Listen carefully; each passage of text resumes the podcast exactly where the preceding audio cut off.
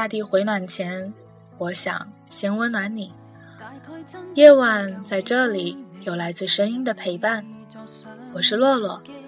电台交流群和新浪微博，请关注电台主页。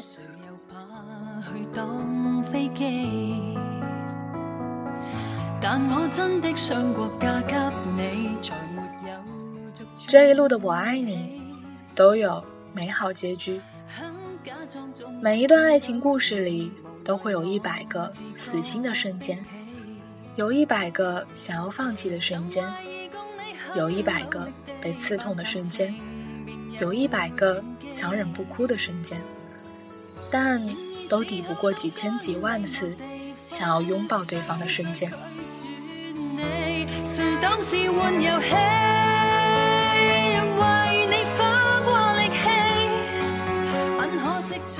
爱情里的过错都是双方各执一词，给了对方不需要的需要，亦或是把伤害强行施加给对方，自己自得其所。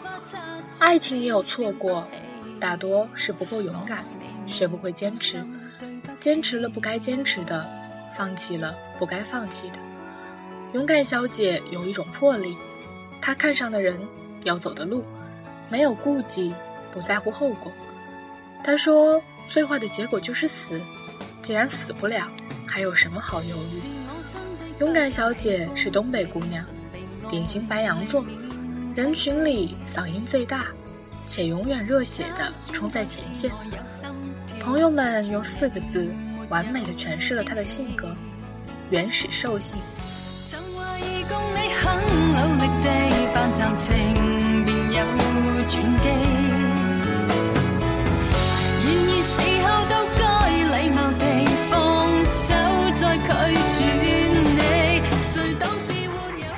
他在北京上的大学，刚进校就因为大嗓门抢走了学姐的主持人位置，成了文艺骨干。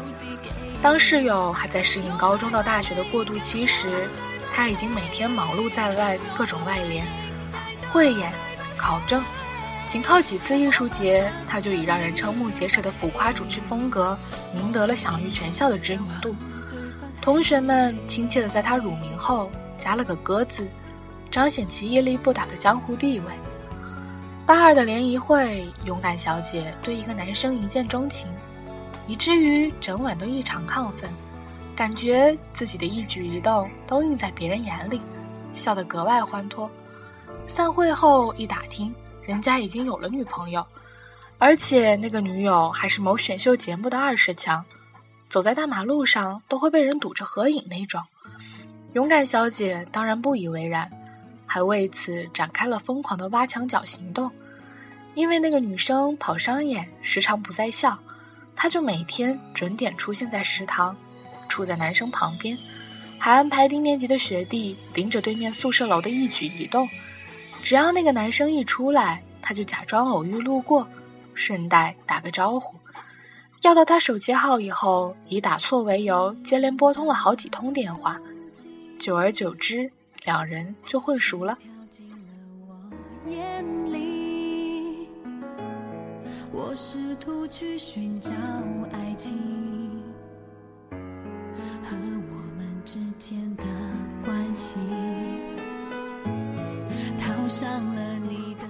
勇敢小姐不做拆人台当小三的勾当，而是大大方方趁虚而入。在得知男生跟她好友渐行渐远后，白天在他 QQ 签名下留心灵鸡汤，晚上去图书馆围追堵截。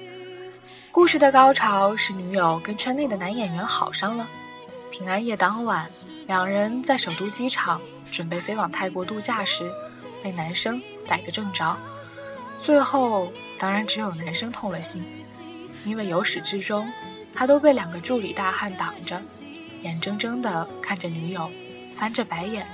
压低了帽檐，跟男演员一前一后进了头等舱的安全通道。那一刻，男生的世界熄了灯，经受着周遭周遭旅客的指指点点，像个落单的孩子般踱步走出机场。门外裹着红色大衣，外加绿色围巾，像一棵圣诞树一样的勇敢小姐，正端着两杯热奶茶，傻笑的看着他。于是他们顺理成章的在一起了。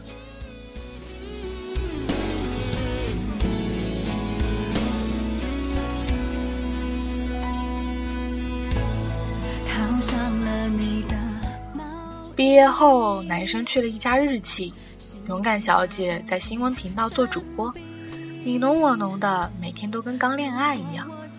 勇敢小姐的兽性在男生那里退化成一只野猫，恨不得随时随地都长在长在对方身上，无事聊一下，恩爱程度成了众人皆知的情侣楷模。男生经常日本、北京两地跑，勇敢小姐也无半点怨言。只要对方要做什么，提前给他报备，晚上及时发来晚安信息，知道他的行踪就好。所以，出轨或者出柜这种关键词，在勇敢小姐的三观里根本不存在。即便后来男生走了将近一个多月，她也稳如泰山的在家里候着他。在他回来前一天，连敷了半个月面膜的勇敢小姐，顶着一脸油田去购置新衣。忍痛刷了几笔大单，心满意足的拎着大包小包去吃甜点。路过她一直舍不得吃的高档西餐店前，她看见自己的男朋友跟一个女生在靠窗的位子上吃饭。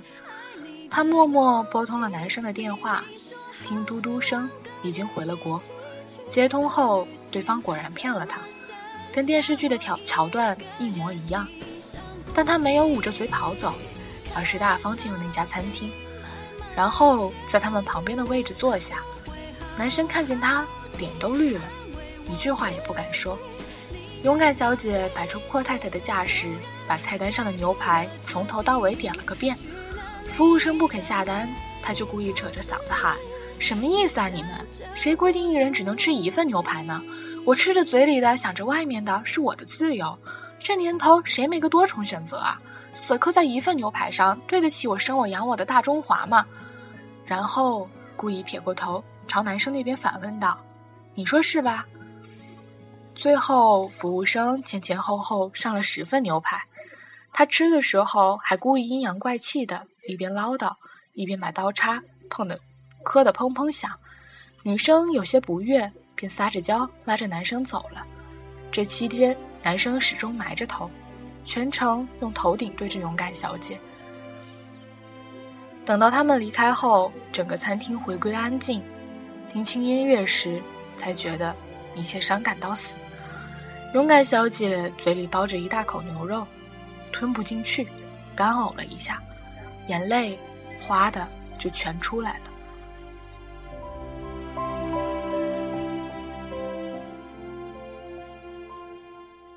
假装回到幽默的谈吐，假装睡过男友出轨没有让勇敢小姐意志消沉，而是给了她追回真爱的动力。因为她无法说服自己，那个每天说想念、说爱她的人，怎么会在顷刻间自我了断所有的缘分，转而投向一个跟她气质八竿子打不到一起的女人的怀抱？跟踪过他们几次，掌握了男生的独处时间。勇敢小姐再一次趁虚而入，频繁出现在他新租的公寓、健身房以及他公司楼下的星巴克，但都无济于事。男生这次对她避之不及，根本不给她单独坐下聊聊的机会，好像铁了心要彻底结束一样。勇敢小姐仍不放弃。硬的来不了，她就来软的。那个女生跳国际舞，喜欢穿长裙，一日只有早中两餐，说话温柔，看人的时候眼睛都有光。勇敢小姐猜测男生换了口味，喜欢这种女神类型的，于是就照葫芦画瓢报起了国标舞的班，清空了衣柜里的豹铆钉豹纹，一天干脆只吃一顿饭。饿得晚上睡不着，在床上一边骂娘一边掐自己大腿。他还克制了嗓门，低八度跟别人交流，以至于在回电视台录节目时，被主编训说国家搞建设的大新闻报得跟奔丧一样。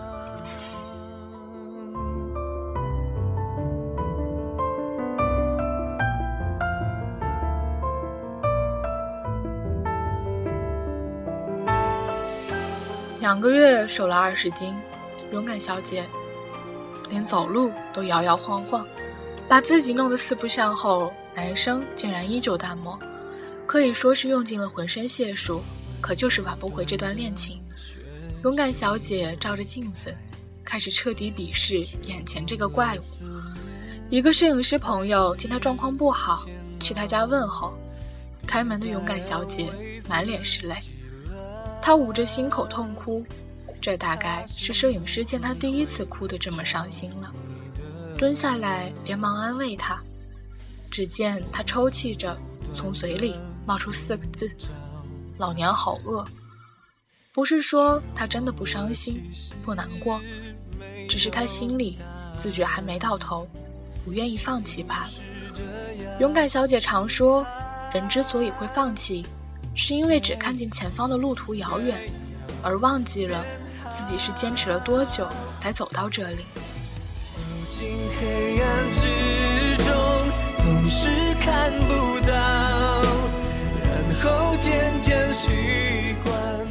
分手后的第四个月，圣诞节，北京提前下了雪。摄影师朋友组了一个名曰“丑媳妇终要见公婆”的局。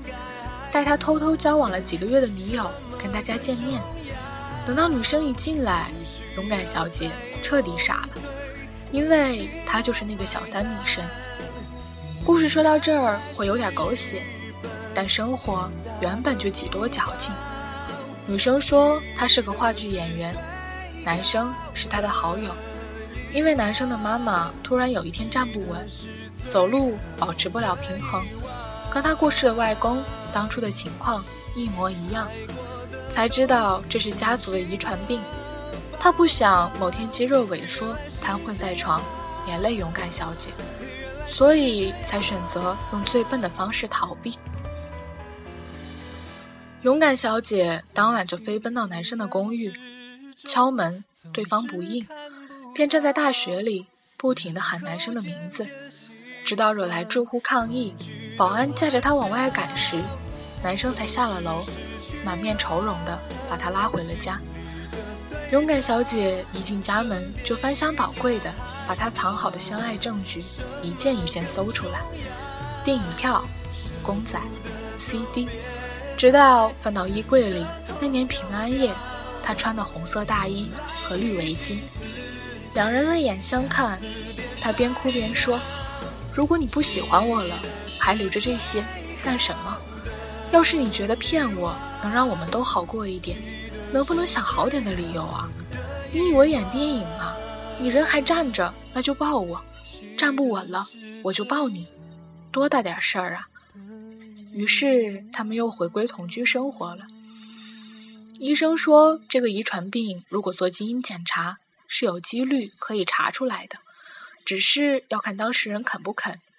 勇敢小姐坚持说没必要，因为他根本不需要知道。爱情赶不走，时间也有限，与其长久折磨，不如过好现在最美的时光。后来，男生还是背着勇敢小姐去查了基因，诊断结果他只跟一个多年的好友说了，那个好友就是我。听着他们的故事，梳理他们一路而来的爱情，结果好像并不重要了，因为每一段爱情故事里，都会有一百个死心的瞬间，有一百个想要放弃的瞬间，有一百个被刺痛的瞬间，有一百个强忍不哭的瞬间，但都抵不过几千几万次想要拥抱对方的瞬间。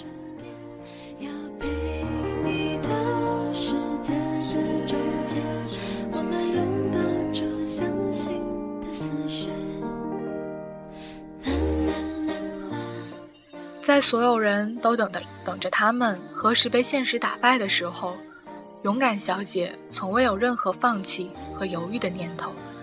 她说：“为了他，流泪过，心确实痛过，但好在睁开眼，他在身边，我也因此变得更好。每段爱情都不容易，但爱有多艰难，就有多灿烂。故事的节点。”并不会落在谁的离开上，因为我相信，这一路的我爱你，都有美好结局。